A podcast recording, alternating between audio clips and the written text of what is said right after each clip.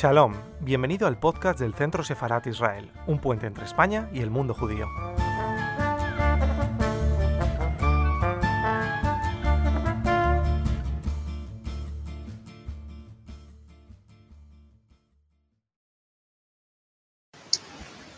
Buenas tardes, bienvenidos al Centro Sefarat Israel, a esta actividad que organizamos con motivo del Día del Libro y lo hacemos conjuntamente con nuestros amigos y vecinos del Instituto Italiano de Cultura. Y el motivo que los reúne es el 50 aniversario de una película maravillosa basada en un libro extraordinario, que es Incontinuo. Nos acompaña en este acto, en primer lugar, el concejal del Distrito Centro, José Fernández, al que agradecemos eh, su presencia, que además este acto entra dentro de lo que es la programación del Ayuntamiento de Madrid para el Día del Libro. Agradezco también a María Luisa Papalardo y a Carla, a Carla Molpurgo del Instituto Italiano de Cultura que nos acompañen. Eh, y a todos también, todos los amigos que nos, aparte de los que ustedes están aquí, que amablemente nos acompañan, a todos los que nos siguen a través de la red en streaming. Esto está siendo retransmitido en directo para todos aquellos que podrían estar aquí, pero que, que nos siguen desde sus casas, no por YouTube. También quiero saludar a, las personas que van a, a, ser parte del debate, del diálogo literario que vamos a tener, que va a coordinar y moderar eh, Israel Doncel, y que son el escritor Jesús Ferrero, la escritora Manuela Parte Arroyo y el profesor de la Universidad Hebrea de Jerusalén, Asher Shalab. Tendremos también el placer de ser amenizados por la violinista Rocío Cabello, con lo cual esta será una tarde muy literaria, muy evocadora, nos trasladamos todos desde un jardín del Madrid de los Austrias hasta un jardín italiano en Ferrara. Yo creo que va a ser una experiencia muy, muy sugerente. Con lo cual, muchísimas gracias a todos por acompañarnos, por estar aquí. Y en primer lugar, se me vuelan los papeles y Manuela me los atrapa amablemente. Aviso a los siguientes oradores. Uh, el siguiente en hablar, escuchamos las palabras de José Fernández, eh, concejal del... Mano de Steel, cada año, el 23 de abril, es que, como decía Millie Dickinson, para viajar lejos no hay mejor nave que un libro. Y en estos tiempos de pandemia, el libro nos permite viajar, lo que no nos permite el virus y la pandemia que estamos viviendo. Así que, sin más, quiero darles de nuevo las gracias por invitar a la Junta Municipal que emprendamos este viaje hacia un jardín italiano. Muchas gracias.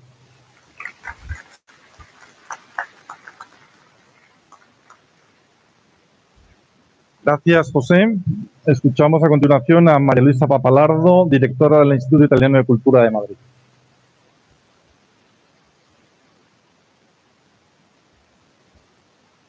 Bueno, buenas tardes a todas y todos. Y estimado Miguel de Lucas, director del Centro Separar Israel, y don José Fernández Sánchez, concejal del Distrito Centro, y gracias a Manuela Paterroyo, a Jesús Ferrero, a Shersala y a Israel que están con nosotros.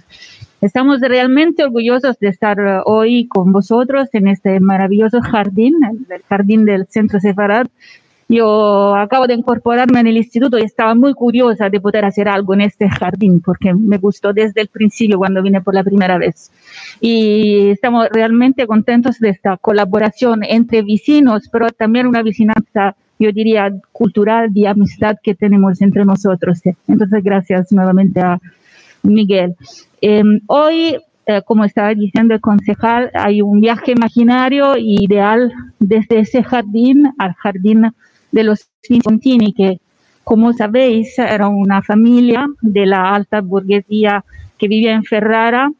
Y entonces este libro, el capolavoro de Giorgio Bassani, nos relata la, la historia de esta familia y la historia durante la, Segunda Guerra Mundial y cómo fue afectada profundamente, trágicamente, por las leyes raciales del 1938. Me gusta solo hacer uh, y subrayar la fuerte vinculación entre Giorgio Bassani y su ciudad, Ferrara. Eh, Ferrara, que tenía este maravilloso jardín de la familia Contini, y Ferrara con la cual uh, Giorgio Bassani tuvo siempre una relación muy importante y dedicó a esta ciudad una serie de novelas, la, i romanzi di Ferrara, entre los cuales podemos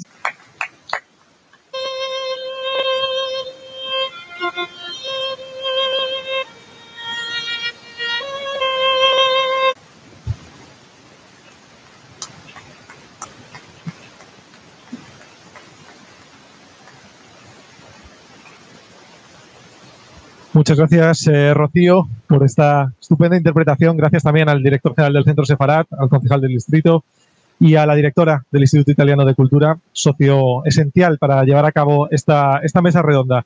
Cuando pensamos con la directora de programación cultural del Centro Sefarat, Esther Bendán, eh, en qué obra escoger para celebrar este Día del Libro, no se nos ocurrió mejor fórmula que volver, volver a una obra esencial para comprender en buena parte el ascenso del fascismo y una buena obra para recrearse en un ambiente tan especial como era el de Ferrara en aquellos años. Eh, por eso decidimos poner este título. Volvíamos a una obra y volvíamos a la primera actividad presencial. Volvíamos al jardín del Centro Separat y volvíamos al jardín de los Finzi Contini. Y para volver, hoy tenemos a tres invitados que, que, voy a pasar a presentarles y que yo creo que es una suerte poder contar con ellos hoy aquí, porque son grandes conocedores de ambas, de la obra y de la película, la obra literaria y de la película. Voy a comenzar por la escritora Manuela Parte Arroyo, que es licenciada en Filología y doctora en Estudios Literarios por la Universidad Complutense. Se ha especializado en relaciones entre, la literatura y otras artes, en especial las visuales, escribe y da clases. Ha sido articulista y es crítica de cine en revistas como Pastiche o La Crítica y Revista de Libros. Ha trabajado en edición, corrección para editoriales como Alianza, Ivory Press o La Huerta Grande y tiene eh, su primer libro que es Luces de Varietes, que recomiendo su lectura, por cierto. Jesús Ferrero, el escritor Jesús Ferrero, licenciado en Historia Antigua de la Escuela de Altos Estudios de París, en 1982 ganó el Premio Ciudad de Barcelona por Belvergin, trabajó en el guion de la película Matador junto a Pedro Almodóvar en el 86 y de su obra poética destacan Río Amarillo, Negro Sol o Ah, mira la gente solitaria. También ha publicado novelas como El efecto Doppler, Premio Internacional de Novela Plaza y Janés, El último banquete, Premio Zorín y Las experiencias del deseo, Eros y Misos, Premio Anagrama.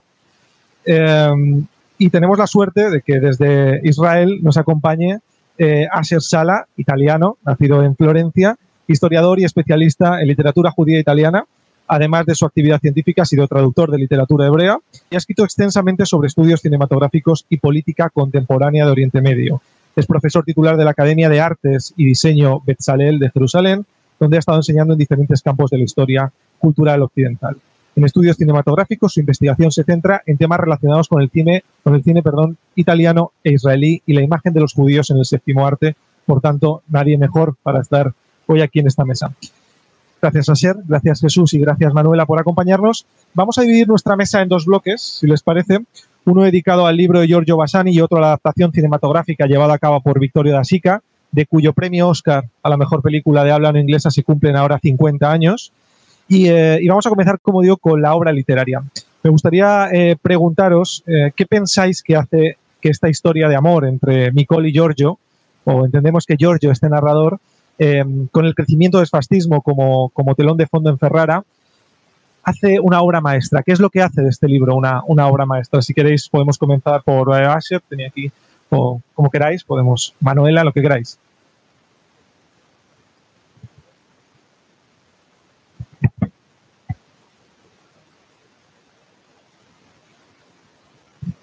Bueno, para mí eh, es eh, mucho más que una, eh, una maravillosa historia de amor, atormentada y maravillosa historia de amor, es sobre todo la obra que describe mejor la condición judía italiana, que es muy difícil que describir, porque los judíos en Italia no se distinguen ni por costumbres vestimentarias, ni por dialectos particulares. Había dialectos judíos italianos en el pasado, están perfectamente integrados a la vida social, cultural, política del país desde hace por lo menos dos siglos. Y este libro consigue a describir y a captar lo que considero sea lo que un eh, fotógrafo italiano intentó uh, uh, describir, la, la, diferencia invisible de ser judío en Italia.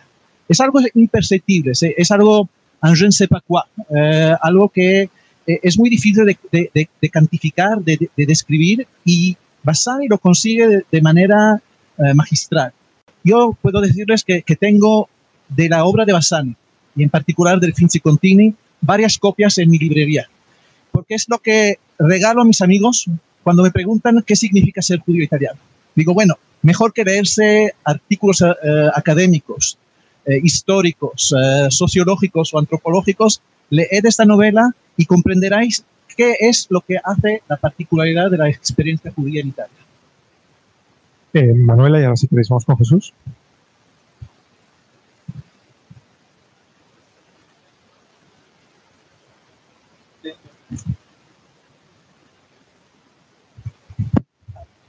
Ahora, ahora, bueno, existe la creencia incluso entre los lectores cultos que un clásico es simplemente una, un texto maravillosamente bien escrito en términos más explícitos, maravillosamente bien redactado con un gran estilo, etcétera, etcétera. Eso es totalmente falso. Ah, hay clásicos como Dostoyevsky que escriben en un lenguaje relativamente descuidado y eso no implica que, que siga siendo un clásico. Un clásico es una obra que por, que por diferentes razones sigue interrogando al lector generación tras generación y, y además obliga al lector a hacerse preguntas, con lo cual establece un diálogo muy dinámico entre narrador y autor, que eso es lo que pasaría con el banquete de Platón, que aún hoy día nos sigue haciendo preguntas fulminantes sobre el amor, nos obliga a, establecer un diálogo con, con el libro y, y, fue escrito hace casi 2.500 años. Bien, esto es lo que ocurre con, con esta novela, que para el lector gentil, eh, eh, la, parte judía en muchos aspectos no deja de ser anecdótica, porque además se diferencia muy poco de los gentiles eh, en todos los aspectos. Si bien es detectable en la novela que quedan eh, rastros de, de, identidad muy importantes con palabras que emplean continuamente en ladino, pero sobre todo es una novela que nos interroga sobre tres cosas de las que habló eh, Miguel Hernández en un pequeño poema. Las tres heridas, la del amor, la de la muerte y la de la vida. eh, y además nos introduce ya desde el prólogo en una dimensión milenaria. Atención, que esto es muy, muy importante, eh, porque ese cementerio etrusco está en realidad simbolizando al pueblo judío. Es una metáfora del pueblo judío. Eh, también es una metáfora de un mundo desaparecido. Y luego nos vamos a encontrar que la novela solo habla de un mundo desaparecido, de la como quien dice, solo ha quedado como superviviente el narrador. Eh, esta, eh, esta dimensión milenaria ya va, ya va a, hacer, va a hacer el sustento de toda la novela, de este amor lleno de sobreentendidos y de malentendidos, eh, eh, estableciendo un diálogo muy inquietante con el lector, porque está lleno de sugerencias y de omisiones que tiene necesariamente que llenar el lector, como hace el lector del Gran Gatsby, una novela que yo creo que está en la base estructural de la creación del Jardín de los Finzi Continui. Bueno, yo antes de nada quiero daros las gracias a todos porque para mí es una emoción enorme y que me presentéis como escritora frente a Jesús Ferrero me da mucha vergüenza, la verdad, pero bueno. Eh, lo primero es, claro, la categoría obra maestra supongo que solo el tiempo la, la pone en su sitio, pero yo creo que si, si un lector adolescente, como me tocó a mí, eh, llega al Jardín de los Finzi Contini, se queda para siempre en el Jardín de los Finzi Contini, ¿no? Y creo que las, las obras maestras de verdad son las que te emocionan siempre, ¿no? Efectivamente lo que estaba diciendo Jesús es así. Yo querría decir que a mí me cuesta mucho hablar del Jardín de los Finzi Contini como una obra exenta del resto de la novela de Ferrara. Creo que los seis libros que componen ese, ese gran, esa gran operación literaria que significa la Il Romanzo de Ferrara, con su complejidad y esa cosa suya tan de Antonio Machado de volver a los textos y reescribir y reescribir más que escribir más novelas es esa eh, conciencia de que uno tiene una operación literaria de por vida, ¿no? Eh, y su trabajo es quedarse en ese tiempo y en ese espacio eh, emocional y emocionante para seguir hablándonos de un, de un tiempo que probablemente es casi una alegoría de toda la Europa del siglo XX, ¿no? Yo diría que os va a parecer rarísimo que os lo, compare, pero a mí me recuerda mucho a la Comala de Juan Rulfo, eh, en lo que significa como microcosmos literario del que parten todas sus novelas y al que uno nunca puede dejar de ir porque nunca se ha ido, ¿no? Porque siempre se ha quedado allí. Y yo creo que Ferrara representa el Novecento eh, como nadie en, en, general la novela, ¿no? Porque a mí me encantaría que hoy que es el día del libro, eh, además de leer El Jardino, quien no lo haya leído, que seguro que todos vosotros lo habéis leído, que leáis todas las novelas de Ferrara porque todas merecen muchísimo la pena. De hecho, bueno, tenemos a los amigos de la Buena Vida que han traído aquí ejemplares para que quien quiera seguir la invitación de, Manuela la siga. Es verdad que tendremos tiempo de hablar de estas eh, metáforas que sugería antes. Antes también nos preguntábamos si ese jardín tenía fin, ¿no? Porque parece infinito y eso en sí mismo Jesús ya apuntaba que podía ser una metáfora. Pero eh, eh, me gustaría preguntaros, porque es una novela de amor, es una historia, hay una historia de amor, pero hay un trasfondo eh, que es ese, ese, crecimiento del fascismo y dos maneras de enfrentarse a ese fascismo, ¿no? La familia Finzi Contini, que vive de una forma aislada, que no se quiere involucrar, y la familia de nuestro narrador, que nos lleva a enfrentarse pero eh, digamos de una manera desconfiada, dando ciertas eh, ventajas al fascismo al principio. Incluso vemos que la novela adoptan el carnet y, bueno, eh, buscan una cierta, una cierta confianza en el fascismo. Me gustaría que, que, me comentarais esas dos posiciones que quedan también reflejadas y si pudo, cuánto pudo haber de autobiográfico en Basani en esta, en esta percepción como narrador, ¿no? Podéis empezar quien. Bueno, es que varios, muchos de los fueron muchos de los judíos que fueron deportados a Auschwitz eh, llevaban eh, eh, fueron totalmente sumidos en el estupor porque llevaban 200 años siendo católicos. Así que mm, como aquí nos enfrentamos a, a un genocidio donde lo que se quiere es exterminar un gen, en cierto modo, un tipo de herencia muy definida y aniquilarla para siempre, pues mm, todo aquel, todo aquel que era judío sin embargo, yo creo que sí que puede resultar extraño de que el padre narrador sea fascista, pero probablemente había más porque eh, se observa tanto, tanto en, en, la zona de la Grecia Oriental como en Rodas, que es una judería que me interesa mucho, como en Italia, no se observa que ni los italianos ni los griegos fueran, fueran especialmente antisemitas. Eh, lo que pasa es que fueron órdenes de Berlín. Eh, eh, a mí lo que más me interesa en esta novela es, y que hace del amor especialmente trágico, es de dos almas que justamente por parecerse mucho no llegan a establecer una, una relación de oposición que parece que es bastante importante en las relaciones amorosas. Y, y luego lo que hay de muerte en el amor cuando no obtenemos correspondencia. Eh, una de las frases que, más me sobrecogen de la novela, porque es una verdad filosófica de primer orden, es cuando el hijo le confiesa al padre que eh, su, amor ha fenecido y le dice el padre, no te preocupes, hijo mío, porque antes de morir hemos de morir una vez. Así que eh, esta primera muerte dentro de la vida creo que, creo que eh, se va a vincular con la muerte colectiva que sospechamos después y también la profunda melancolía que favorece una lectura calmada y dulce de la novela, saber que en realidad todo, casi todos los personajes ya están muertos, ¿no? Que es comienzo de la novela. Bueno, sí, no. Eh, eh, creo que sea importante para, para comprender el contexto eh, histórico de la novela, eh, tener presente el hecho que eh, los judíos italianos participaron a la vida política italiana como los demás ciudadanos del país. O sea que hubo, hubo judíos comunistas, socialistas y también fascistas. Eh, en ese sentido, hay que recordar que el fascismo italiano eh, hasta el 38 eh, no, no tuvo una ideología abiertamente antisemita. Hubo judíos que participaron en la fundación del fascismo, los, los, los que llamaban los sansepolcristas. Hubo entre ellos varios, varios judíos de, fascistas de la primera hora.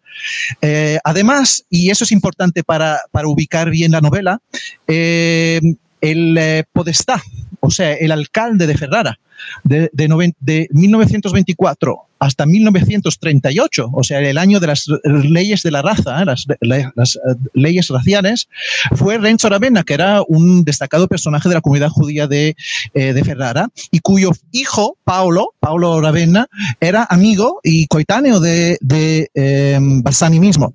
Eh, y bueno, su importante papel como fascista en la ciudad no le salvó de las persecuciones eh, eh, antisemitas que se desencadenaron a partir de, de 38. Y esto es, es, parte de la tragedia, porque la, la novela es la tragedia también de eh, personas que fueron sorprendidas en cuanto, sobre todo en cuanto italianos, fieles a, a, a, la nación, de ser de repente excluidos de la vida política. Y, y, eso es el tema de fondo de, de, de la novela. Fíjate, estaba escuchándote con mucho interés porque creo que esa parte política que, eh, por supuesto que digamos que eh, rodea y está por encima de todo lo que les está ocurriendo a los personajes, eh, cuando yo la leo pienso mucho eh, en que en el fondo la gran clave de, toda, de todo el romance, pero en particular en el jardín, es la relación entre el dentro y el fuera, entre los espacios simbólicos que determinan quién está dentro y quién está fuera, ¿no?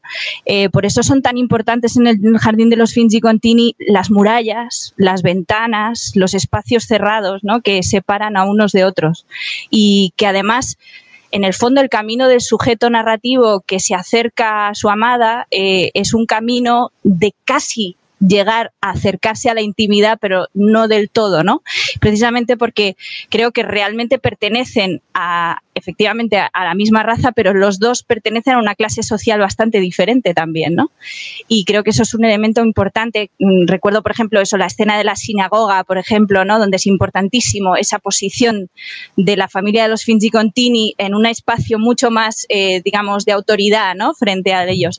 Pero esa relación entre el dentro y el fuera, yo siempre he pensado que Bassani tenía eh, mucho interés por la pintura y eh, por la gran escuela de Bolonia que representa la pintura metafísica, Giorgio Morandi, eh, Filippo de Pisis, esos grandes pintores romanolos, romañolos que, que de alguna manera representan también eso, ¿no? Es decir, si piensas en las botellas de Morandi, son como muros, ¿no?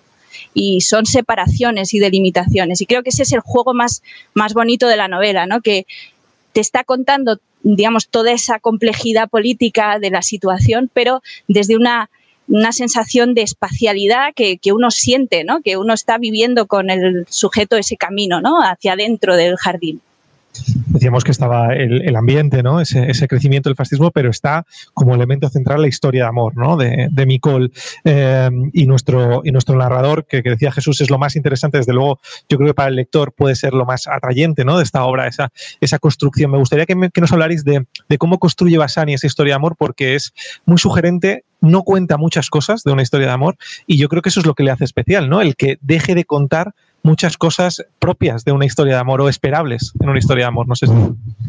Yo, yo creo que desde Henry James cierta, cierta novela culta um, ha intentado crear un, narrador que sea que, que, establezca una relación muy activa con el lector.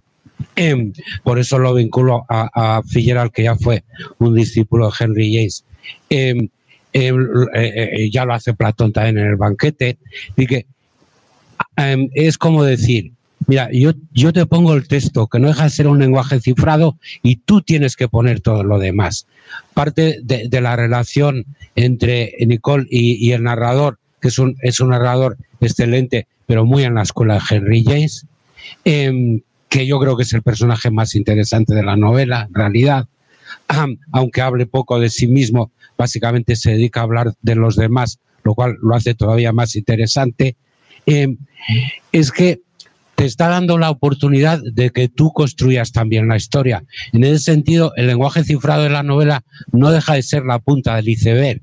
Todo lo demás lo tienes que poner tú, incluida la dimensión política en la que está enhebrada, enhebrada la novela. Eh, pero tampoco podemos olvidarnos de una cosa, que son los amantes son tan hermanos, tan hermanos que casi parece incestuosa esa relación.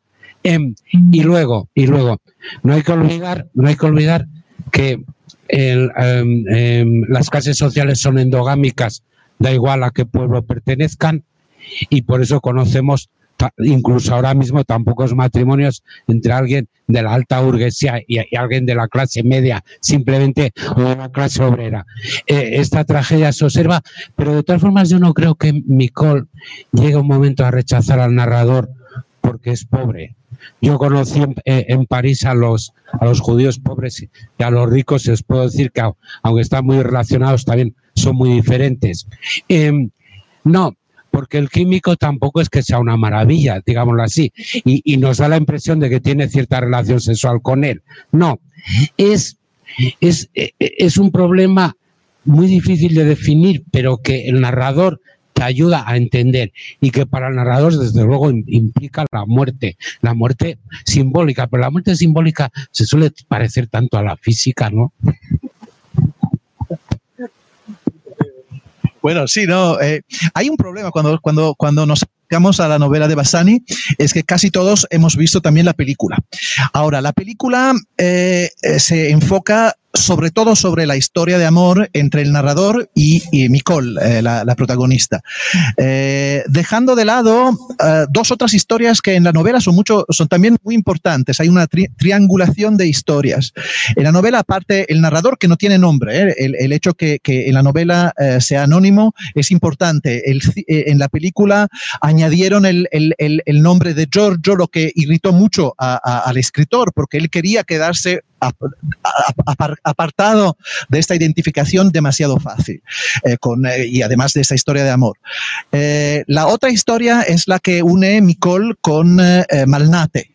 Malnate es con el cual tiene una relación más física que intelectual y, que es el antítesis, digamos, de, la alteridad respecto al protagonista narrador, que, que como, como tú dijiste, hay algo de endogámico que les impide de tener esta distancia suficiente para poder establecer una relación erótica eh, eh, suficientemente eh, interesante para ellos, para ellas sobre todo. Y la tercera historia de amor es, es el incestuosa realmente. Es la historia entre el hermano Alberto y Nicole. Y, claro, la, novela tiene una, dimensión mucho más complicada y justamente también todo está descrito de manera muy delicada y a medias tintas eh, y eh, eh, por, alusiones, lo que el cine no siempre consigue hacerlo.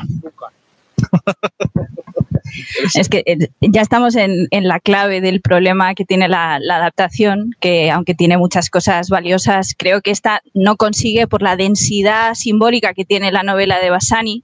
Y yo también había llegado a esa conclusión de, claro, asociamos inmediatamente el nombre de Giorgio al personaje del sujeto lírico, eh, que es, que es, yo hoy pensaba en, Pessoa, ¿no? En, claro, es, es, un heterónimo, es un, es un yo que es él, pero por supuesto que es una reimaginación y y, qué más da si es autobiográfico, ¿no? Es decir, es mucho más interesante cómo nos lo cuenta, ¿no?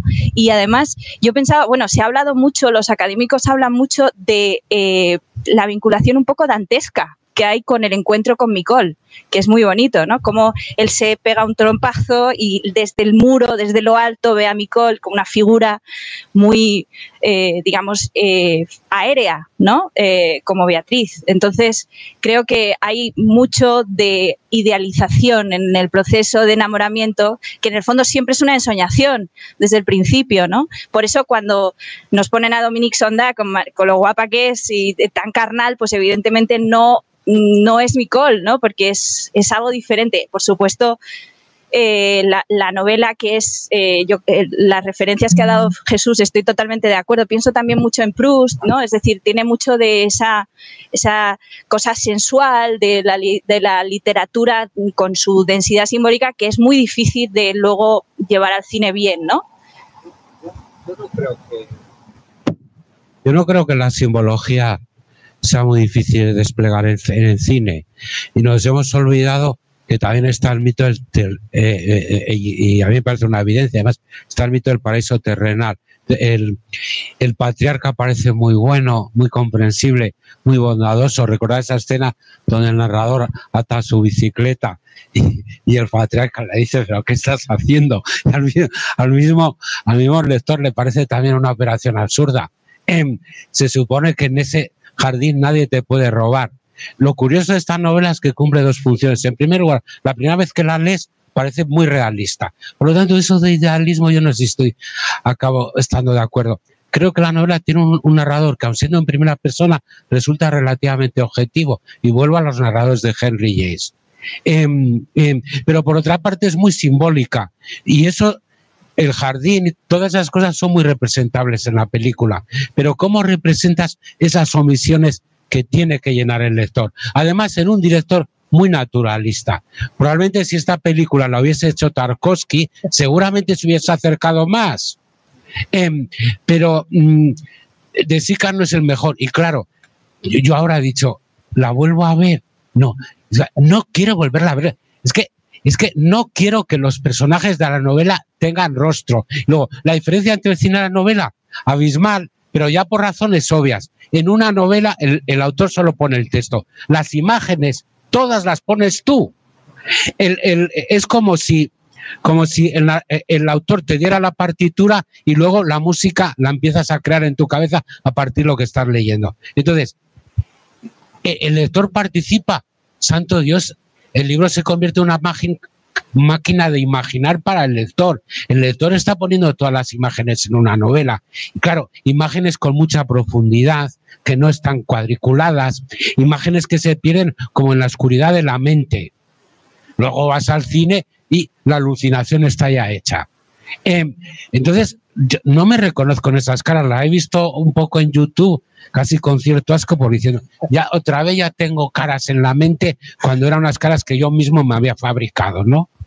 Os habéis adelantado un poquito porque dije que en el bloque 2 íbamos a hablar de la película eh, y vamos a hablar ya en este bloque, en este segundo bloque de la película, pero para viajar a este bloque vamos a pedir a Rocío Cabello que nos interprete una nueva pieza al violín y vamos a convertir un poco más este jardín. Antes lo decía Jesús, no queremos parecer osados, este jardín no es ni de lejos el jardín de los Finzi Contini, eh, le hacen falta unas cuantas eh, cientos de hectáreas, yo diría. Entonces vamos a escuchar a Rocío y comenzamos a hablar de la película.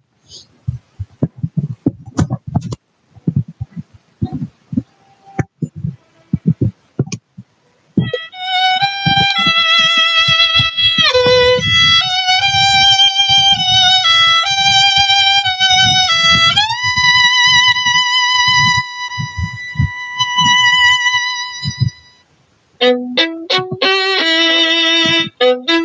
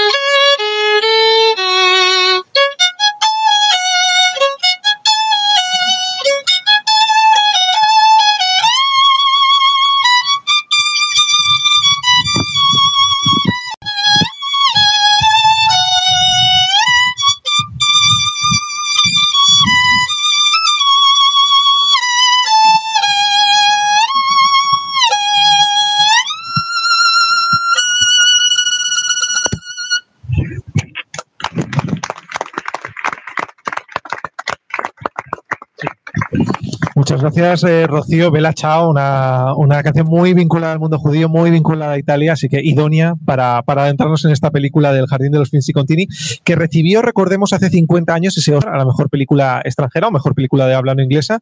Eh, antes nos decía, cuando estábamos charlando arriba, eh, nos decía Manuela, bueno, es que era muy americana, ¿no? Tenía esa estética. No sé qué pensáis acerca de los motivos que le llevaron a ganar este premio Oscar. ¿Era una película de estética norteamericana?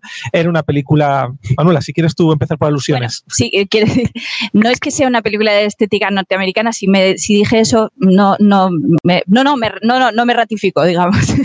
Pero lo que creo es que es una película que, como es una coproducción que representa ya un cine eh, italiano, digamos que ya se ve desde un prisma mucho más internacional, ¿no? Entonces, eh, a mi modo de ver, es un premio a Vittorio de Sica. Me parece que es un Oscar a la carrera de Vittorio de Sica. A veces los Oscar hacen estas cosas, como los Nobel, ¿no? Pues eh, se le da un premio un poco a un colectivillo. y creo que esta película es digamos, representa bastante y bastante bien eh, un tipo de cine histórico eh, que se da en los años 70 en Italia, especialmente fructífero y, especialmente maravilloso, ¿no? No se lo pueden dar a Visconti, tal vez por razones políticas, o tal vez a Bertolucci, pienso en Novecento, ¿no? Que está a la vuelta de la esquina. Digamos que es, esta, es, un tipo de cine eh, extraordinario que se está dando en los años 70 y creo que el, jardín cumple, digamos, una, es una película más, más correcta, más políticamente menos complicada para, para el mundo norteamericano y sin embargo es una película preciosa que yo creo que sobre todo tiene a unos actores en estado de gracia, que es lo que hablábamos, ¿no? Está uno de mis actores favoritos que es Rómulo Valli, ¿no? Que es el padre Pirrón en, El Gato Pardo y creo que solo con Rómulo Valli eh, ya la película sirve para todo, ¿no? Eh, y bueno, y claro, pues eso es, es, una película que recuerda mucho a Visconti, ¿no? Pero está Helmut Berger, ¿no? Eh, tiene esos, digamos, actores jóvenes internacionales, pues como es pues un Dominic Sonda, ¿no? Y, y todos ellos representan un poco el nuevo nuevo cine italiano que yo creo que quiso premiar Hollywood, ¿no? Sí, sí, bueno, eh, eh, estoy perfectamente de acuerdo, eh, funciona, ¿sí? Y, creo que puedo añadir que hay que tener en cuenta que la película se hizo en, 1970 y estamos en una particular configuración memorial a nivel internacional que empezó con los años 60. estamos en, postrimerías del, del, proceso Eichmann.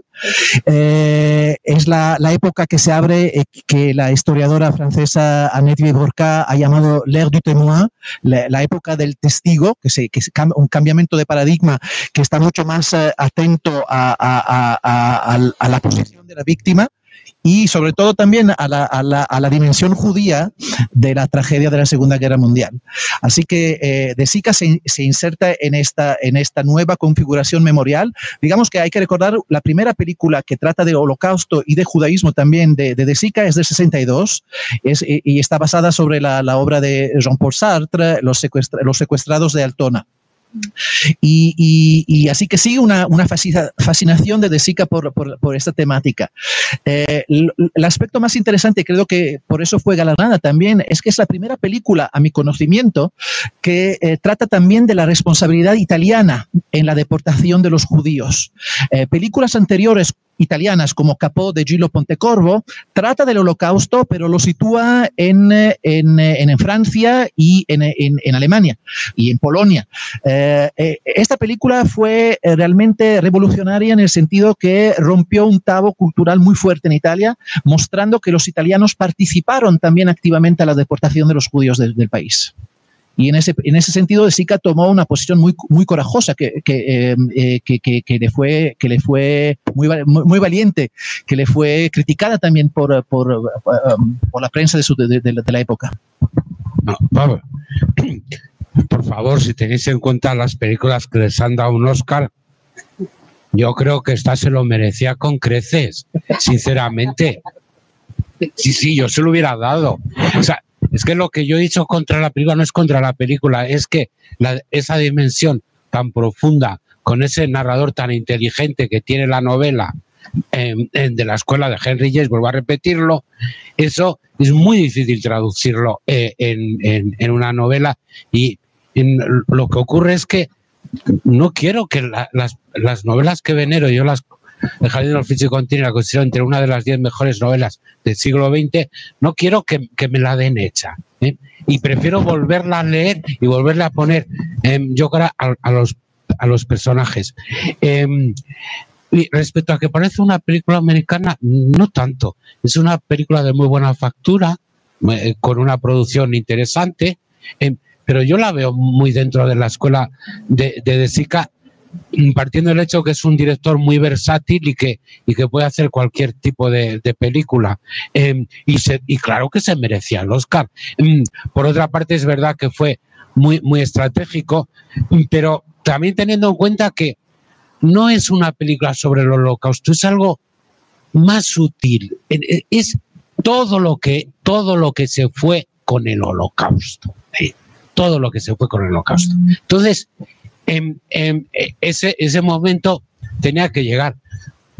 Eh, os confieso que como yo me crié en el franquismo y estaba todo borrado, incluso la memoria de la, de la División Azul también incluso, pero ya no digamos los españoles de la División Leclerc que liberaron París y tal, todo eso estaba borrado de la historia, también estaba borrado de la historia del holocausto y yo accedí al holocausto por una, por, con una novela que Vidal Naquet, uno de mis profesores, eh, el, el gran historiador judío, profesor directo, eh, consideraba un panfleto antisemita, en cierto modo lo es, a pesar de que lleva el prólogo de Simón de Beauvoir, que a. Sí, sí, pero, pero a mí esa novela me sumergió por primera vez en el holocausto, quiero decir, pero era algo totalmente borrado y en ese momento ya empieza a ser una evidencia y también considero que tiene razón que fue muy oportuno darle el Oscar yo querría apuntar que de verdad que no pienso que sea americana. Lo, lo que lo pasa, retiro, lo no, no, no pasa nada, no, pero, pero sí que querría decir que una de las cosas más maravillosas que tiene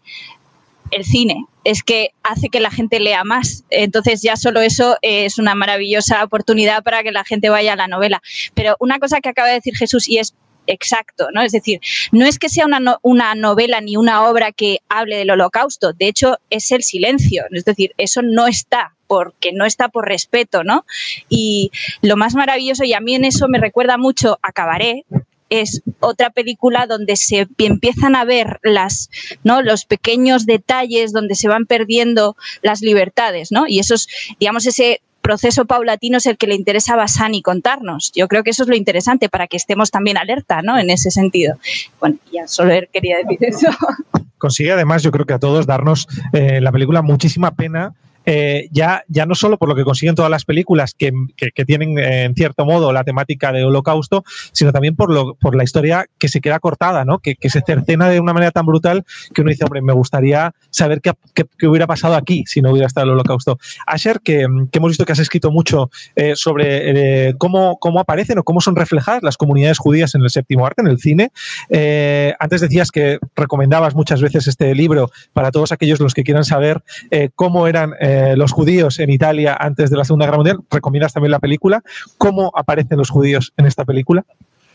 Bueno, eh, eh, contrariamente al libro, creo que la película insista demasiado y exageradamente sobre algunos estereotipos eh, eh, que, que- que a mí, yo volví a verla, volví, volví a verla antes de este encuentro y sí me, me, me, me- estorbó cuánto la película insiste sobre eh, estereotipos como sobre la familia de los Finzi Contini, cerrados en sí mismos, incestuosos, degenerados, la, la imagen de esas viejitas, de viejas abuelas que, que están sordas, que no, incapaces de entender lo que pasa a su alrededor, eh, es una imagen que continúa ciertos e- estereotipos eh, eh, sobre un mundo judío que no está realmente integrado a la sociedad del país. Además son cosmopolitas y hablan diferentes idiomas, tienen un acento raro, algunos de los familiares hablan con acento francés o alemán. Insiste mucho de Sica sobre la alienidad, que son alienos, son, son, son, son diferentes. Y, y- y- y- creo que vale la pena leer lo que escribió Bassani a este propósito, ¿eh? en, en un artículo en el cual ataca la película y se llama Mi jardín traicionados, que sí, es, un- es un minuto. Eh, damos la palabra a Bassani, es mejor. ¿no? Lo que más me disgustó personalmente fue la libertad incontrolada con la que se comportaron con algunos de mis personajes, convirtiéndolos en grotescas marionetas de fantasías, de fantasía, puras y simples cabezas de madera. Aunque pertenecieran a una clase elevada, los Finchi Continent, los Finchi Continent no eran unos Rothschild que mantenían relaciones internacionales con parientes adinerados. El guion de Hugo Pirro dio de los Finchi Contini una imagen distorsionada, errónea e incluso denigrante. Lo peor se alcanzó enviando al padre de Giorgio a los campos de exterminio nazis. Entiendo las razones de conveniencia de terminar así la película, para que el público supiera por, su- por sus, por sus palabras que Giorgio, el futuro autor del jardín, se había salvado. Pero él, Giorgio, mientras tanto, el futuro novelista de éxito, el futuro narrador patético de sus amores adolescentes con la rubia Nicole Finzi, Finzi continúa, ¿qué estaba haciendo? Escaparse como un cobarde, resignándose a usar las cenizas de su padre para construir su carrera de escritor. No estaba por casualidad haciendo yo, el escritor, el papel de un cerdo. Palabras muy duras. ¿eh? Él, eh, Giorgio Bassani, pidió que su nombre no apareciera en los créditos como uh, autor de, del guion. Bueno. Es cierto, es cierto da, da, esa sensación de que algunos, como decían las palabras de Bassani, eh, algunos personajes quedan destrozados. Nicole puede ser eh, un personaje que auto que queda automáticamente destrozada bueno, a, en la película. A mí la última se me ocurriría era ponerle al amor más carnal de, de Nicole la, la, cara de Fabio Testi. O sea, eso es lo último que se me ocurriría. Mira que tenía caras en Italia, ¿eh? O sea, un, um, yo, incluso el narrador no me identifico, aunque quiz, quizá no está tan mal buscado. Me lo, me, me lo imagino algo más melancólico. Y luego, eh, mira, es que no hay que darles demasiadas oportunidades a los gentiles para que empiecen a desfigurar esas historias. ¿eh? no, la tendencia es ya, está ahí, ya, está ahí. Entonces, mmm, hay que procurar ahí ser, digamos, me pregunto si, si en este caso no tenían que haberle dejado al autor hacer parte del guion. Sí, además, Creo que hubiera sido lo más correcto. Que es que eh, estaba yo pensando, porque no, ante, ante lo que estáis diciendo estoy totalmente de acuerdo y me parecía difícil aportar algo interesante, pero en cambio he pensado, claro, Pasani era íntimo amigo de Pier Paolo Pasolini, eh, y participó en muchísimos de sus cortometrajes, eh, como la voz, porque además Pasolini tenía como odio a su voz y ponía a Bassani, como era elegantón y tal, pues eh, le ponía así su acento guay. Y, y, a mí me parece que lo que más echas de menos en esta adaptación es el, el sentido del empuje, ¿no? La fuerza nueva, algo que aporte nuevo, ¿no? En ese sentido, el cine puede hacer adaptaciones.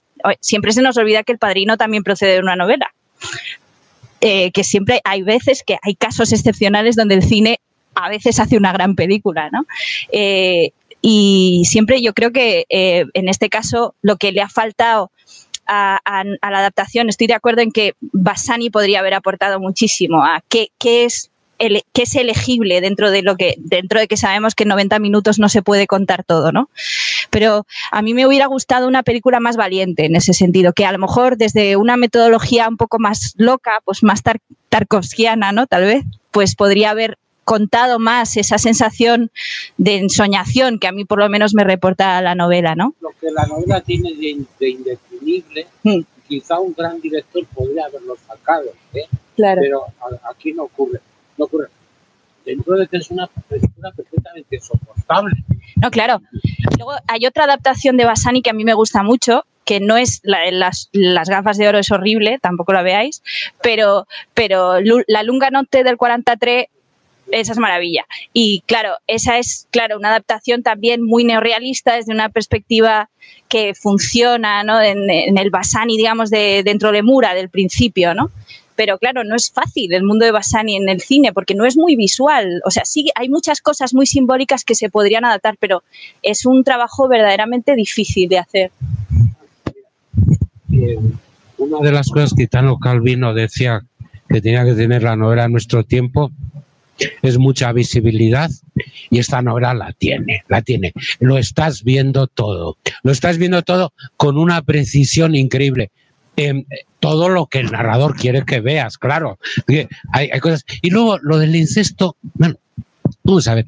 Eh, sí que hay, judíos diferentes aquí, pero el jardín tiene muchas simbologías vinculadas al pueblo judío desde, desde a la, a, o a la narrativa del pueblo judío eh, que lo hacen muy interesante y yo creo que por ejemplo el incesto a, mí en todas las lecturas se me ha pasado como algo perfectamente anecdótico. Por otra parte, es tan normal en tantas familias que eh, más, más interesante me pareció, y lo hace con mucha delicadeza, las tendencias las posibles tendencias sexuales del hermano. Y eso está hecho con una gran delicadeza.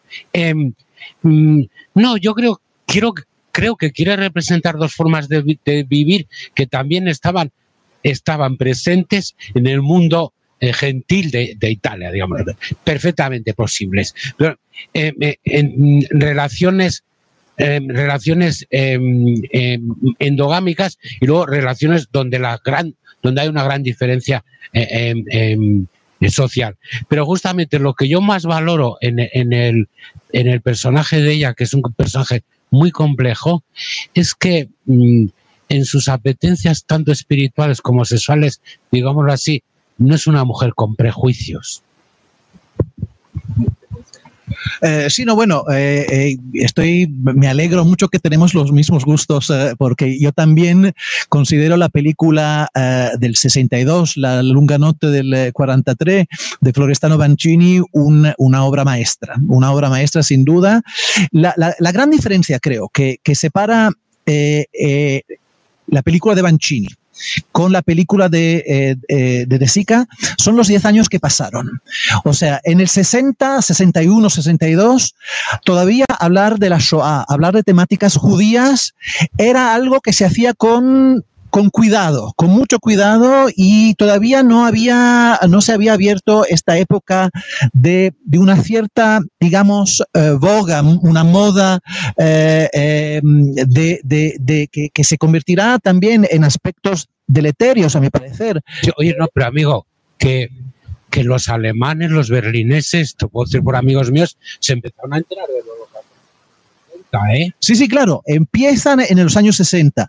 En los 70 el holocausto ya se está transformando en un aspecto eh, eh, de cultura popular y muchas veces, lamentablemente, con versiones sexualizadas, sentimentales, románticas, que darán en Italia resultados discutibles, digamos, el portero de noche, el portero de noche, todos lo, conocimos, pero también Visconti mismo, en la película La caduta degli dei, también insiste mucho sobre esta interpretación sexualizada de las relaciones de poder al interior del, partido nazi.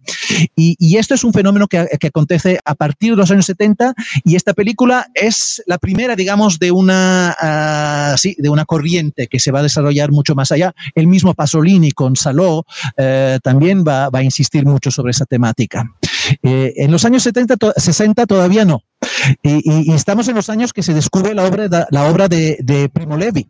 Eh, Primo Levi publicó, eh, si este es su nombre, en el 46, 47, poco después de, la guerra, nadie lo leyó.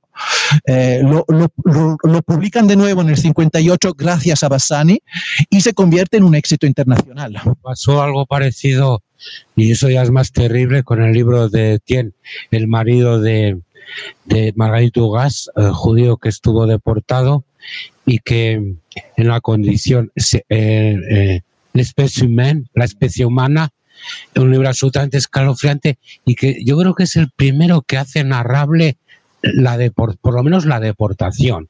El primero que la hace narrable. Quiero decir que a partir de ahí Primo Levi ya tiene abierto un camino, porque ¿cómo narrar lo inenarrable? Eso es lo más sorprendente que seguro que lo habréis leído, que decía Bassani que le gustaba la secuencia final eh, de, de Micol eh, eh, yendo hacia, suponemos, hacia los trenes. Y a mí esa, cuando leí aquello me sorprendí muchísimo, me pareció incluso extrañísimo, teniendo en cuenta lo que pensaba de la, de la película, que un autor que en ese silencio está lo que intentaba decir antes, ¿no? La idea del respeto máximo a no contar lo que ya sabemos que pasa y que es eh, la maravillosa metáfora del, matrimonio Cerveteri y, de la tumba etrusca, ¿no? Porque todos están muertos, quiere decir, sabemos desde el principio que están todos muertos y que el único enterrado en el mausoleo de los Finzi Contini es Alberto porque muere antes, ¿no? Entonces, en esa enorme y emocionante idea de que todos están muertos, eh, cómo, cómo, contar eh, ese atrevimiento, ¿no? De ese, esa imagen que, pues digamos que figura, ¿no? Lo que no, lo que no queremos saber, ¿no? Y a mí siempre, nunca tengo, no tengo una respuesta exacta ¿eh? ante por qué a Bassani le gustó. Creo que tiene que ver con que buscaba que la película dijera algo nuevo ¿no? de su obra. Creo que podría ir por ahí. Pero, pero en todo caso, eh, creo que lo que, estabas diciendo, lo que estabas diciendo me pareció muy interesante sobre cómo tal vez una sexualización excesiva de, digamos, de, la parte más corpórea, ¿no? Porque, claro, eh, Pasolini es mucho cuerpo, ¿no? La idea de cuerpo y todo. Eh, tal vez eh, convierte, digamos, banaliza, ¿no? Banaliza lo, visual que pueda llegar a ser ese tratamiento que merece tanto respeto. Luego tenemos a Lansman, que ya nos, nos explicó lo que pensábamos que deberíamos aprender y, a partir de ahí, pues, la gran, el gran debate, ¿no? sobre, sobre si se debe o no figurar ese horror. Porque, claro, ha habido casos y ha, habido casos magníficos, yo creo también. Lo que pasa es que hay que hacerlo con un enormísimo respeto.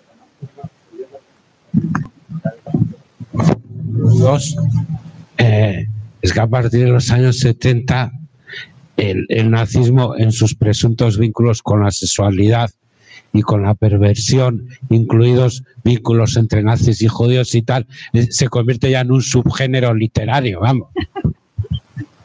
Bueno, hay mucho, sí, desde luego también en el cine, ¿no? O sea. Bueno, muy interesante las aportaciones eh, que decís. Quizás, como decía Jesús, no es tan fácil trasladar esa sensualidad tan sutil de Basani a la gran pantalla.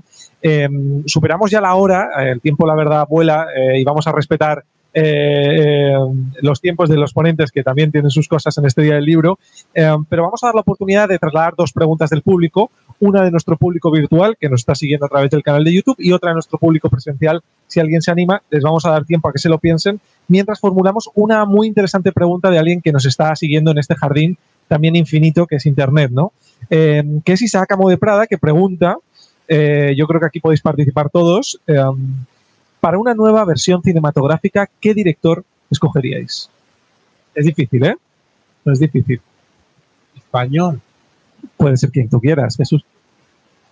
¿Quién? Perdón. Eh. ¿Cómo, se, ¿Cómo se sigue eso? Pues Víctor Erice.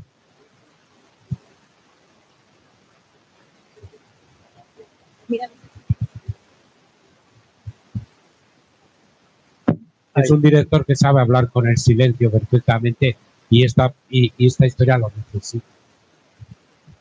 Más de Víctor Erice, Muela. Pues es difícil seguir eso porque Víctor Erice es, pues, no sé, Buñuel, Berlanga y Erice, tal vez los tres mejores directores de cine español.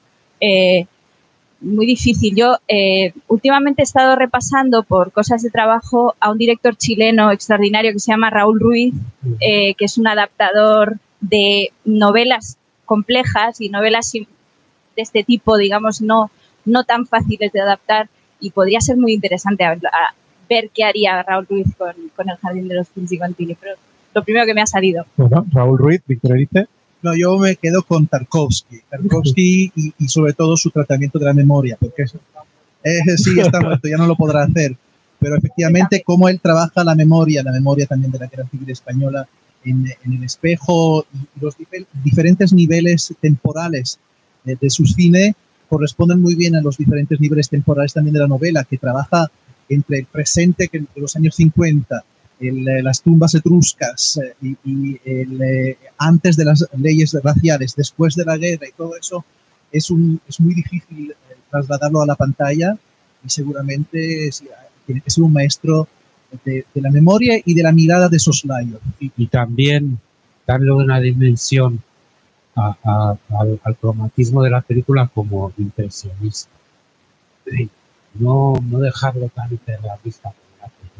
Tiene que ser poco explícito, sin todo. Y muy pictórico, que antes decíamos que Basani adoraba la pintura, ¿no? que lo decía Manuela, eh, y es verdad, debería ser un poco más pictórico, ¿no? una cosa muy, bueno, vamos con la pregunta del público, que yo creo que había una persona, si les parece, para respetar las normas de que no toquemos los micrófonos y demás, la puede decir en alto y yo la voy a trasladar a través del micrófono para que la gente que nos sigue a través de Internet también la escuche.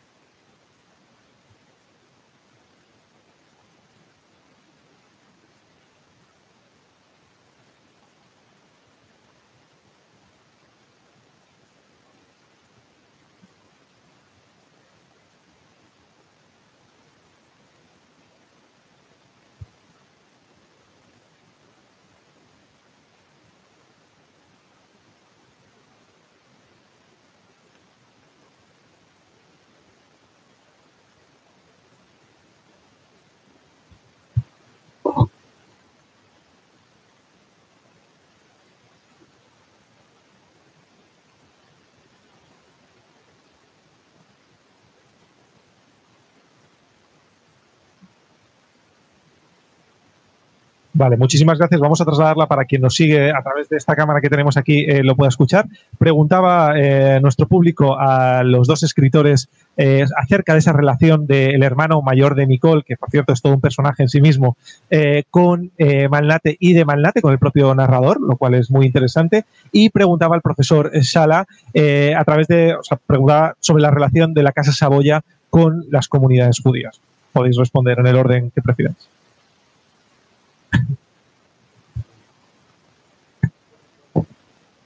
Toda la narración está llena de relaciones ambiguas que tienen una cierta tensión como, como la vida misma. Y, y- y en ese sentido yo no privilegiaría tanto esas relaciones que, que dice, que dice usted dentro del conjunto, del conjunto de la novela, porque el mismo narrador no las quiere privilegiar. Quiero recordar que, por ejemplo, en el Gran Gatsby, cuatro personajes por lo menos muestran cierta tendencia bisexual, no, digo exactamente sexual, pero ningún crítico lo dice y tampoco ningún lector. Em, está como en el sustrato de la novela. Y eso que usted dice está en el sustrato de la novela, yo no sé si no convendría dejarlo ahí donde está, no lo sé. Bueno, yo estaba pensando que, eh, claro, hay, cierta rivalidad entre Jumpy Malnate y, el narrador, digamos, porque mm, entendemos que hay una, un objetivo común. y, eh, a mí me, bueno, siempre que pienso en Jumpy Malnate y hablando de Fabio Testi, que tienes toda la razón, que menudo casting, eh, eh, Malnate es un personaje que es, eh, como dirían los teóricos, de, eh, es un personaje sanguíneo, ¿no? Es un personaje que es tierra total, porque es puro, es ejercicio físico, es, una persona del, del pueblo, digamos, muchísimo de una clase baja, que además está comprometido con el Partido Comunista y tiene toda una línea que es, digamos, todo lo que el narrador no es, ¿no? De alguna manera. Entonces, por el otro lado, en el otro polo está Alberto, que es lo más lánguido, digamos, es, es como Micol, mucho más aéreo, ¿no? Mucho más... eh, Liflo, ¿no? Una cosa Sí, así. sí, o sea, sería un poco eso, ¿no? Que uno es muy terrestre y el otro es como mucho más aéreo, ¿no? Pero es verdad que en ese sentido casi son iconos, ¿no? Es decir, no son, eh, por supuesto que vives con ellos, pero son casi ideas, ¿no? Los personajes de los Finzi Contini eh, representan mucho como imágenes de casi ideas, ¿no? Como decía. Pero en ese sentido, creo que lo más interesante es que Jumpy Malnate eh, sabemos que es un personaje victorioso que al final tiene una vida trágica como todos, ¿eh? pero, pero que para él es como su gran rival, ¿no? Digamos que es, es, es esa relación casi adolescente con, con la rivalidad amorosa, ¿no? Cuando en realidad en el fondo le admira porque se ha comprometido como luego Bassani sabemos que lo hará, ¿no? Entonces, bueno, digamos que